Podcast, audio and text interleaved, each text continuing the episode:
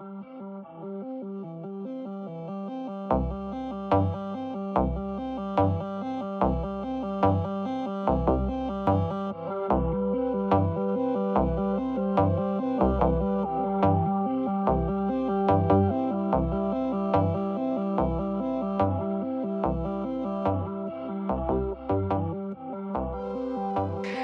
Só alegria, beleza pura. Vamos aqui para mais uma live, uma live da felicidade, né? Lembrando que todo conhecimento traz felicidade, por isso que tem esse nome maravilhoso.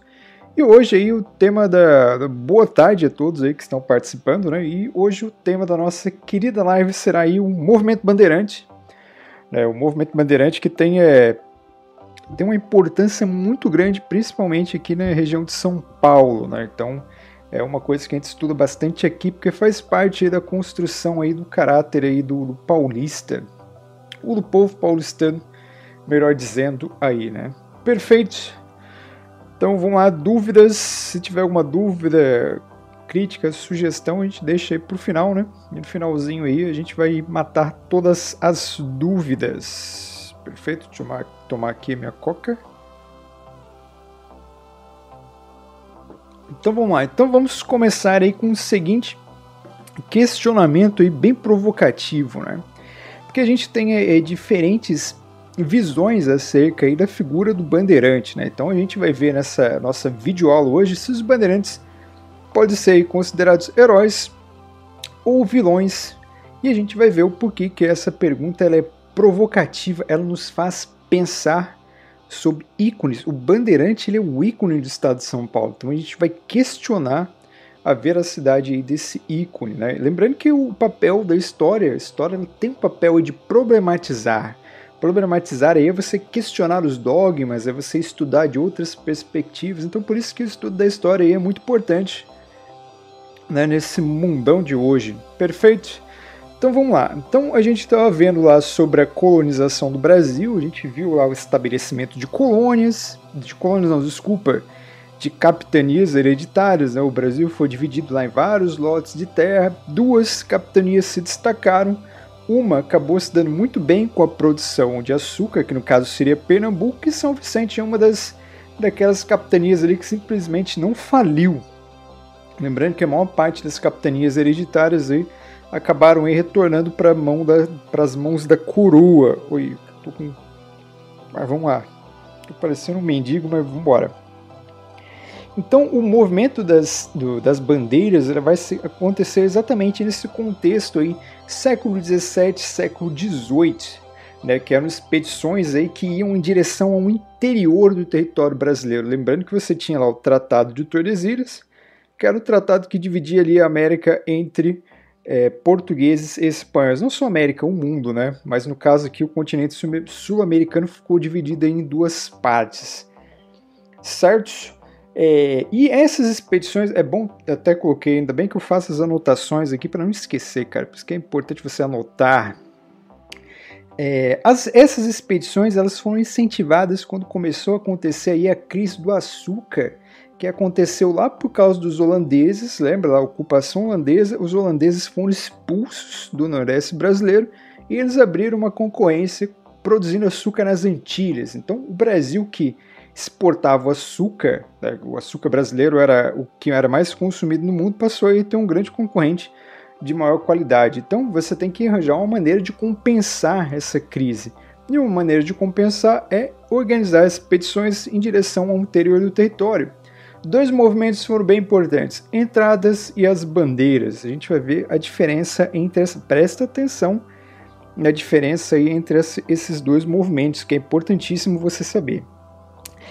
A diferença é: entrada era expedições que eram pagas pela coroa portuguesa, ou seja, o governo pagava as entradas.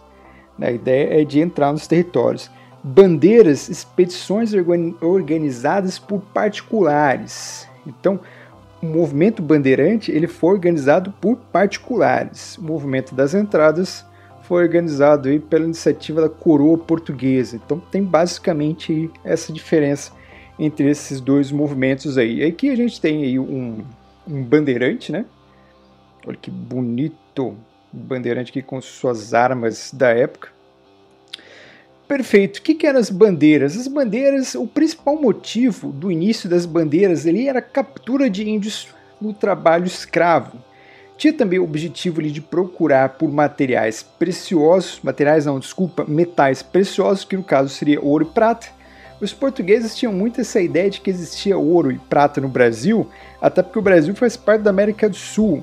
E na América do Sul ali, na região da Cordilheira dos Andes, você teve o Império Inca, que é onde você tinha muito ouro e muita prata. Então os portugueses, desde o início da, da colonização do Brasil, eles tinham essa ideia de adentrar o território a fim de encontrar metais preciosos.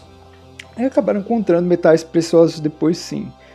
É, um dos objetivos das bandeiras também é buscar escravos que tinham foragido, né? lembrando que o negro ele não aceitou passivamente a escravidão, ele, ele fugiu, ele organizou quilombos, ele fazia a prática da capoeira, a prática da sua própria religião. Então o negro ele encontrou diversas maneiras para poder resistir a essa escravidão. Né? Então os bandeirantes eram aquelas pessoas que entravam no interior do território para procurar escravos e para destruir quilombos também. Então aí que tá, né? O, o Bandeirante, que é tido como herói pelo povo paulista ali, ele era um caçador de foragidos, né, de negros que tinham escapado da escravidão. E as primeiras bandeiras surgiram aí no litoral da capitania de São Vicente, que era uma capitania que também ela não prosperou, não faliu, mas ela se manteve ali numa certa, num certo equilíbrio, né? Então, um, uma das alternativas para manter a capitania como próspera é adentrar o território através do movimento de bandeiras. Certo? São Vicente era uma das capitanias aí mais pobres, né? Era uma capitania que estava passando por sérios problemas nesse período aí no século XVII, e as dificuldades levaram São Vicente aí a recorrer aos bandeirantes. Perfeito, daí também já foi tudo falado. Esses bandeirantes aqui, as primeiras missões, eles atacavam as missões, que seriam as aldeias jesuítas, lembrando que a Igreja Católica nessa época da colonização do Brasil, ele enxergou no Brasil a possibilidade de expandir o catolicismo. Então, como que você expande o catolicismo no Brasil? É você levando o cristianismo para aqueles povos nativos. Aí que vai surgir a figura do padre jesuíta, que ele vai, ele vai atuar em aldeias, ele vai acabar aí cristianizando aqueles povos indígenas e a ideia era converter e transformar o Brasil aí em uma colônia de maior parte da população aí católica. Até acabou dando certo, né? Hoje você tem que o Brasil ele é dividido entre católicos e protestantes, mas essas duas fés elas são cristãs, né? Então o cristianismo ele prevaleceu aqui. Não que não que não exista outras religiões. Tem várias religiões aí, principalmente também de matrizes africanas né, em território nacional. Mas a gente sabe aí que o cristianismo é uma religião que é praticada por grande parte das pessoas, certo? E por que, que os bandeirantes decidiam atacar essas aldeias de jesuítas? Porque ali o índio que estava com o jesuíta já era um índio que estava, entre aspas, civilizado. Né? Por que, que eu falo aspas civilizado? Porque quando o europeu usa essa palavra civilizado ou não civilizado para se referir aos outros povos, o europeu está se colocando como superior e a gente sabe que não é assim que as coisas funcionam, né? As civilizações elas podem ser diferentes, mas ser diferente não quer dizer que você é necessariamente superior ou inferior a um outro país ou uma outra civilização. Então, esses índios que já conheciam ali os padres jesuítas, alguns já falavam portugueses, eles já estavam cristianizados e, consequentemente, eles eram menos rebeldes e já tinham contatos com os colonizadores. Então os bandeirantes pensaram, pô, aqueles índios ali convertidos vai ser mais fácil de escravizar. Né? Então por isso que eles optaram por invadir essas aldeias. É óbvio que isso vai acabar aí causando aí um confronto com a Igreja Católica, porque a Igreja Católica, a gente também já viu lá atrás, a Igreja Católica ela tinha um papel reservado para os índios, né?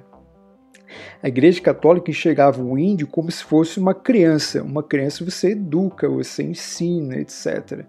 Lembrando que a Igreja Católica, a mesma Igreja Católica que considerava o índio tipo um inocente que tinha que ser catequizado, era a Igreja Católica que considerava o negro como objeto sem alma, por isso você podia escravizar. Então era uma visão racista que permeava a Igreja Católica daquele período. Certo? Errado, né? Racismo está sempre errado. E aqui nós temos aqui um padre jesuíta, olha que bonito, e aqui nós temos aqui alguns índios sendo catequizados, né? Aqui você pode reparar que pode ser uma capela, né? Aqui você tem uma cruz, você tem aí elementos aí que fazem referência à Igreja Católica. Certo que aqui você tem um padre, provavelmente ele está organizando aí um sermão, né? Olha que fantástico. Certo? Idealização dos bandeirantes. Aqui, aqui vai começar a ficar um pouco mais complicado. Vamos lá. Os bandeirantes, lá se a gente pegar lá a primeira, a primeira imagem que eu coloquei aqui, ó, primeiro, presta atenção nessa primeira imagem que eu coloquei aqui. Se você olhar aqui, ó, tem os bandeirantes aqui que eles acabaram aí caçando, capturaram né, esses índios aqui, prova provavelmente teriam levado eles para o trabalho escravo. Lembrando que isso aqui é uma representação né, de um período. Se você olhar para os bandeirantes que são retratados nesse período aqui, você vai olhar o bandeirante aqui com o pezinho descalço, você vai olhar a vestimenta dele, que é uma vestimenta comum, ao contrário do que a gente vê nos monumentos hoje, principalmente na cidade de São Paulo, que tem aqueles bandeirantes com aquelas roupas imponentes, o bandeirante ele, ele vestia ali uns trapinhos ali, né? Ele estava meio quebrado também. E muitos bandeirantes, muitos integrantes das bandeiras eram índios também. Aí você pode parar e pensar, pô, peraí, mas os tinha o movimento que capturava índios para trabalhar sob mão de obra escrava, etc. Também tinha índios? Sim. Aí entra de novo no que a gente já falou aí em aulas anteriores. A gente não pode ver o índio como se fosse uma única tribo. Existiam várias tribos de índios, existiam tribos que eram rivais. As tribos rivais têm interesses diferentes, elas guerreiam entre si. Isso acontecia também entre homem branco na Europa. Roma, quando pegava outras civilizações ali próximas ali, declarava guerra, roubava o pessoal né, e escravizava todo mundo. Então é errado você tratar o ser humano branco como se fosse um só em todo mundo.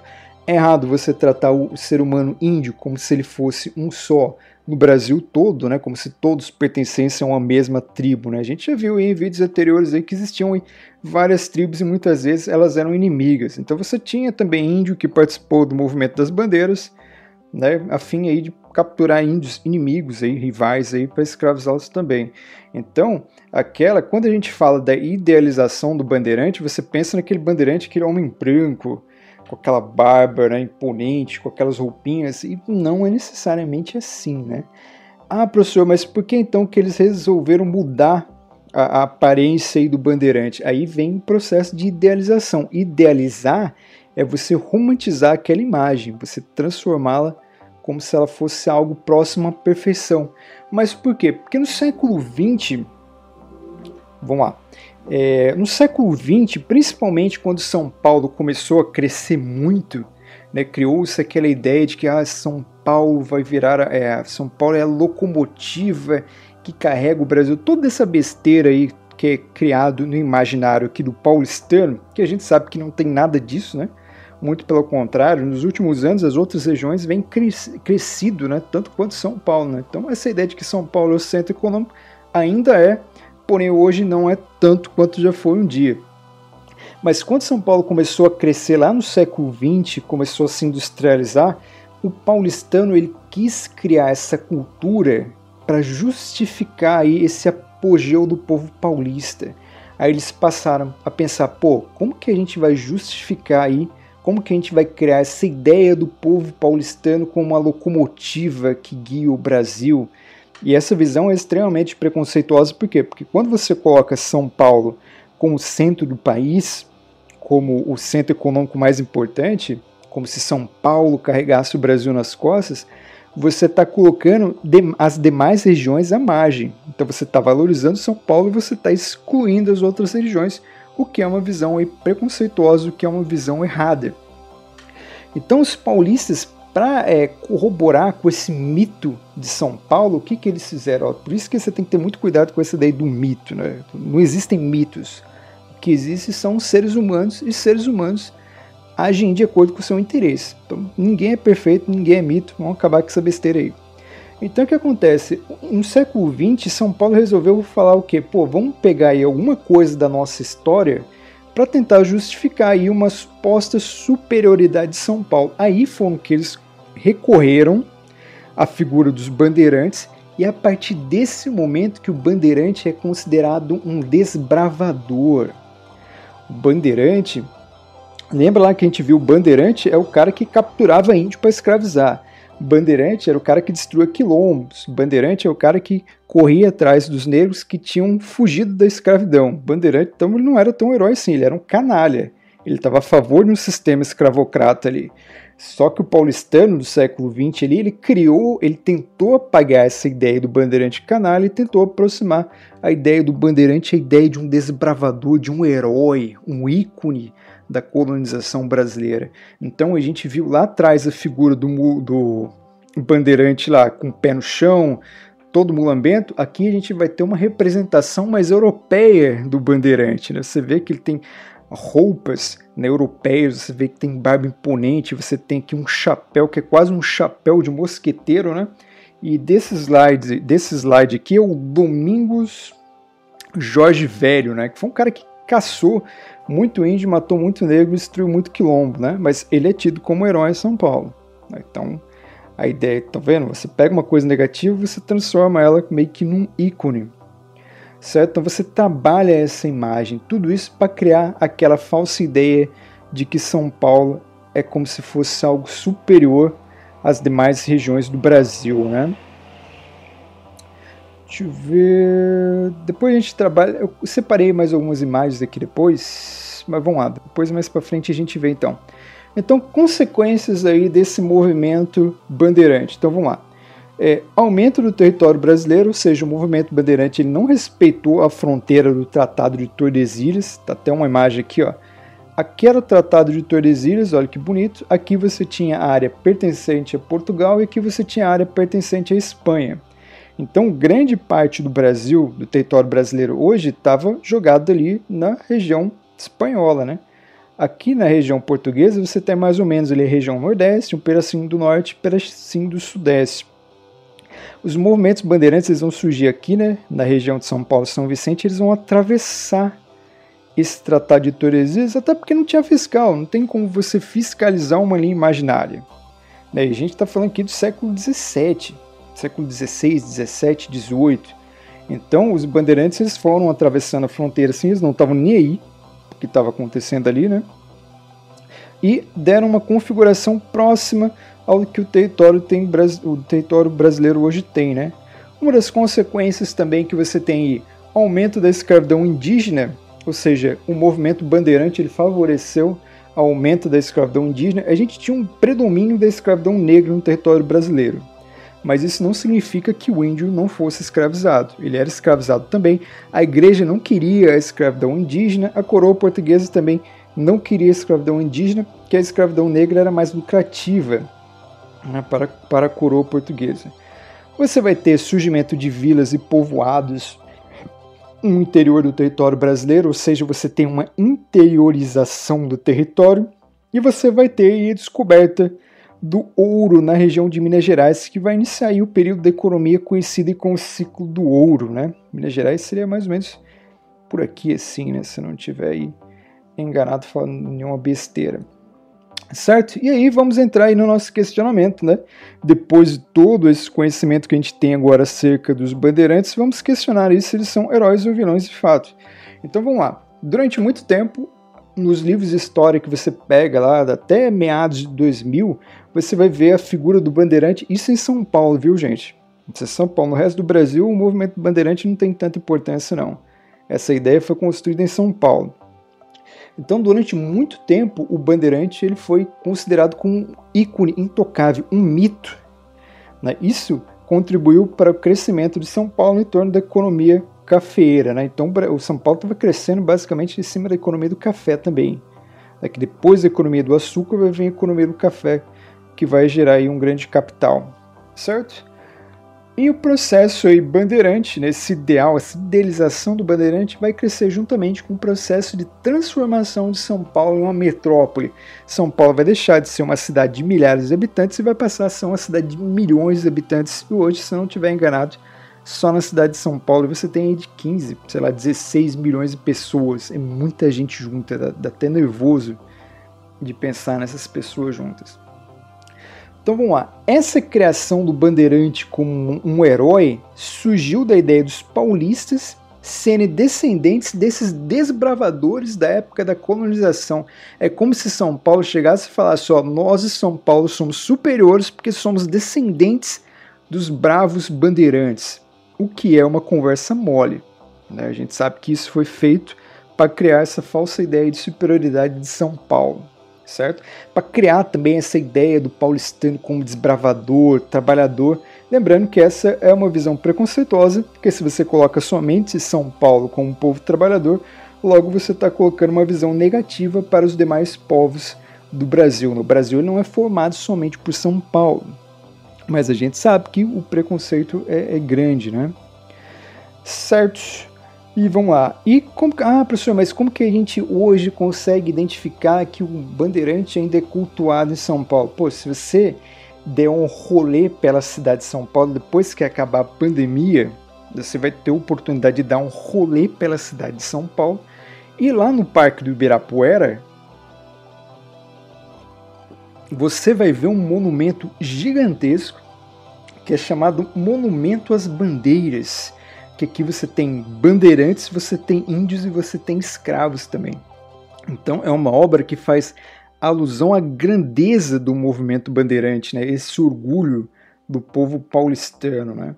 Aqui em São Paulo, ainda lá na Praça de Santo Amaro, você tem a estátua do Borba Gato. Se eu não estiver enganado, é Borba Gato, só conferir aqui.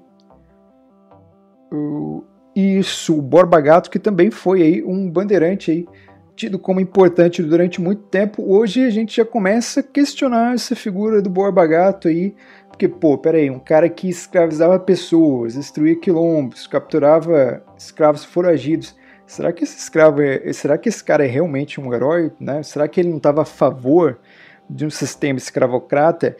Se você pegar para olhar uh, os movimentos que acontecem nos Estados Unidos hoje, lá do Black Lives Matter, você vai ver que muitas das pessoas que estavam nesse movimento, o que, que eles fizeram? Eles pegaram status de pessoas que simbolizavam o período da escravidão, né, estátuas escravocratas, e amarrava a corda no pescoço da estátua e jogava no chão. É o que? Isso significa é, uma desconstrução da história, né? A história não pode ser escrita ali pelos vencedores, né? Por aqueles que comandaram o país durante muito tempo. Então é uma releitura. Tanto é que no Brasil criou-se essa ideia também. Pô, peraí, os caras estão questionando a história deles lá. Então logo nós temos que questionar a nossa história aqui também. Né? Então você tem o Borba Gato. Que mais que você tem? Você não precisa nem ir muito longe. Aqui numa cidade muito próxima de Santa Isabel, de Arujá, Guarulhos, etc., você tem uma cidade de Mogi das Cruzes, e lá nessa cidade de Mogi das Cruzes, aqui, tudo bem que você tem aqui já. Olha que bonitinho, aqui já colocaram até uma máscara nele, né? Você tem esse monumento aí do Homem de Lata, que se eu não me engano é bem na entrada ali de Mogi, né? Você vai por Arujá, você passa por ele ali para você entrar no centro de Mogi. E esse Homem de Lata é uma alusão também ao movimento bandeirante. Ele é um bandeirante, um Homem de Lata. Então, a ideia dos bandeirantes que formam a cultura do povo paulistano, ela está espalhada em todos os lugares. Tá? Ah, então a gente tem que sair tocando fogo nas, nas estátuas, quebrando tudo, promover revoluções? Não necessariamente, mas você tem que começar a questionar. Tá? Então a ideia da história é você problematizar, é você pegar a figura dos mitos, pegar a figura dos heróis e questionar se eles são realmente mitos, se eles são realmente heróis certo? Então a ideia da, de se são heróis ou vilões é uma questão que é para uma questão provocativa, né? Porque a história ela é muito interessante porque ela não coloca a história nos ensina que não existe é, preto e branco, não existe certo e errado, tudo é questão de perspectiva, tudo é questão de você é, como posso dizer, tudo é questão de você se tornar um sujeito ativo, crítico, a ponto de você questionar essas coisas, né? Então hoje os livros de história eles trazem essa questão, eles trabalham a imagem do Bandeirante, só que eles não trabalham mais com o Bandeirante como um mito, eles problematizam. E isso é importante, por quê? Porque a partir do momento que você começa a problematizar, que você começa a questionar, é que você começa a caminhar em direção a uma sociedade menos injusta, uma sociedade mais igualitária. Então, o que é principal e é o que você tem que guardar na sua cabeça é questione questione. Não existe herói, não existe mito. O que existe são seres humanos. Seres humanos agem por interesse. Certo? Perfeito, aí foi aqui nosso questionamento. Vamos ver aqui se existem algumas dúvidas, críticas, sugestões. Vamos lá aqui. Eita, nós. Deixa eu dar uma olhada aqui porque né, parece que tem vários questionamentos aqui, ó. Só tem um pessoal que colocou aqui o nome e número, ok, perfeito. Vamos lá. Ah, aqui, ó. Vamos lá. É, desculpe a pergunta, acho que você já respondeu em outra aula, mas por que eles lucravam mais com os escravos negros do que com os indígenas? Então vamos lá. Presta atenção. Para você, é, o escravo indígena, o índio ele já estava aqui. Você pode até pensar, pô, peraí, então é mais fácil, era mais fácil para o português escravizar o índio do que o negro. Sim, teoricamente sim. Só que a escravidão do negro movimentava a indústria escra da escravidão. Era um mercado que era muito lucrativo, porque ao você trazer um escravo da África para o Brasil, você movimentava a economia e a coroa ganhava dinheiro com cobrança de impostos também, né? Que eram impostos sobre o, a importação do escravo. Então isso gerava muito dinheiro. Escravizar pessoas, por mais absurdo que isso pareça, e realmente é um absurdo, mas na época da colonização, escravizar pessoas dava muito dinheiro. Então, é lógico que é errado, é errado, concordo com você, mas era uma indústria que prezava pelo lucro. O nosso sistema hoje ele preza pelo lucro, né? Também. Então é uma coisa que a gente tem que repensar também. Certo, tem ruas com nomes de bandeirantes, sim. Se você for olhar em São Paulo, de novo São Paulo, tem ali a rodovia Raposo Tavares, né? Deixa eu ver se eu lembro de mais algum.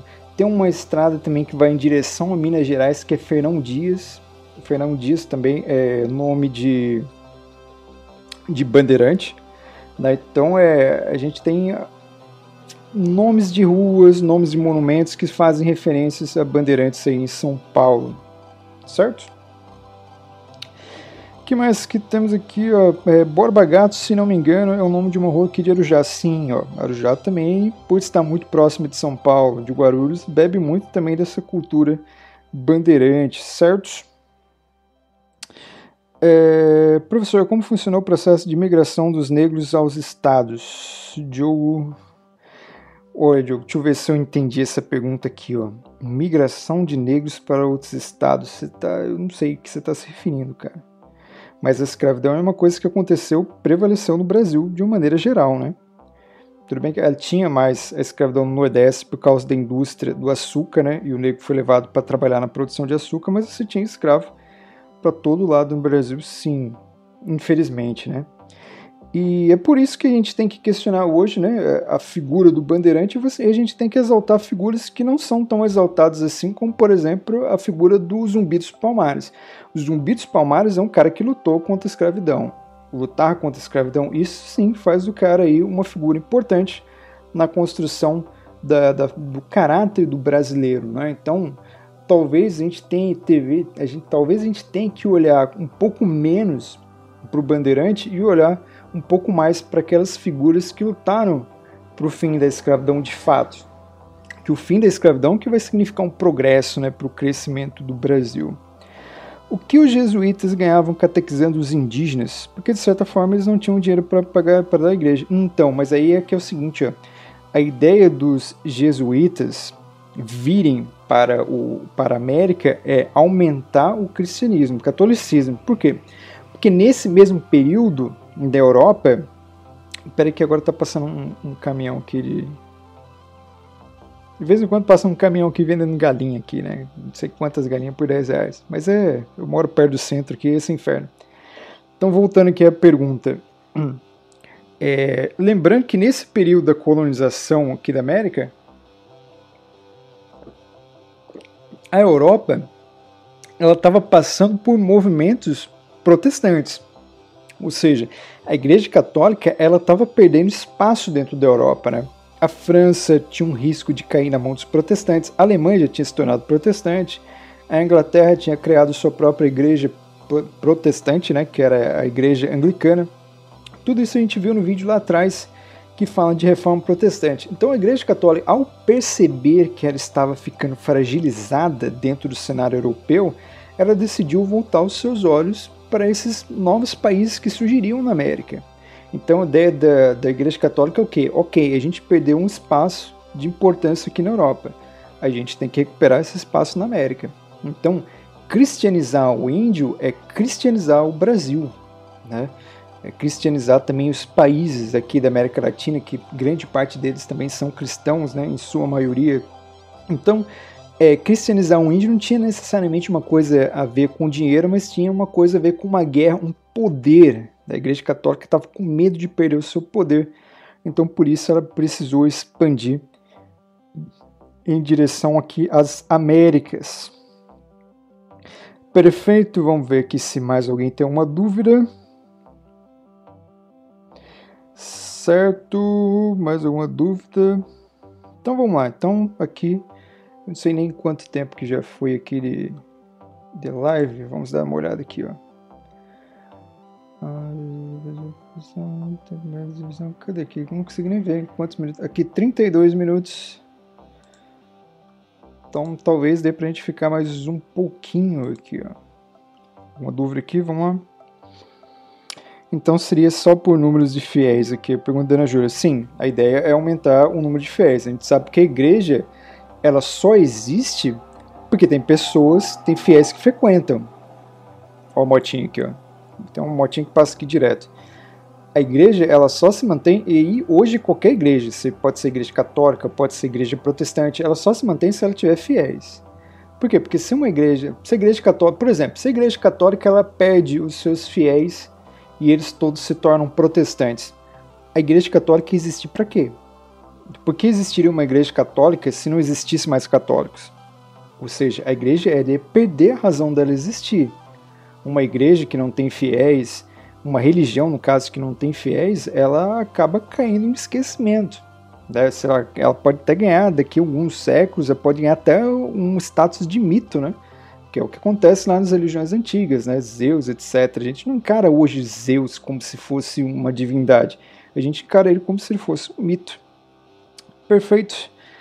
É, Arujá foi realmente uma ferrovia, uma ferroviária, desculpa, de escravos. Por quanto tempo os escravos foram migrados para Mogi ou Guarulhos? Você quer saber o tempo exato? O tempo exato, eu não sei não, cara.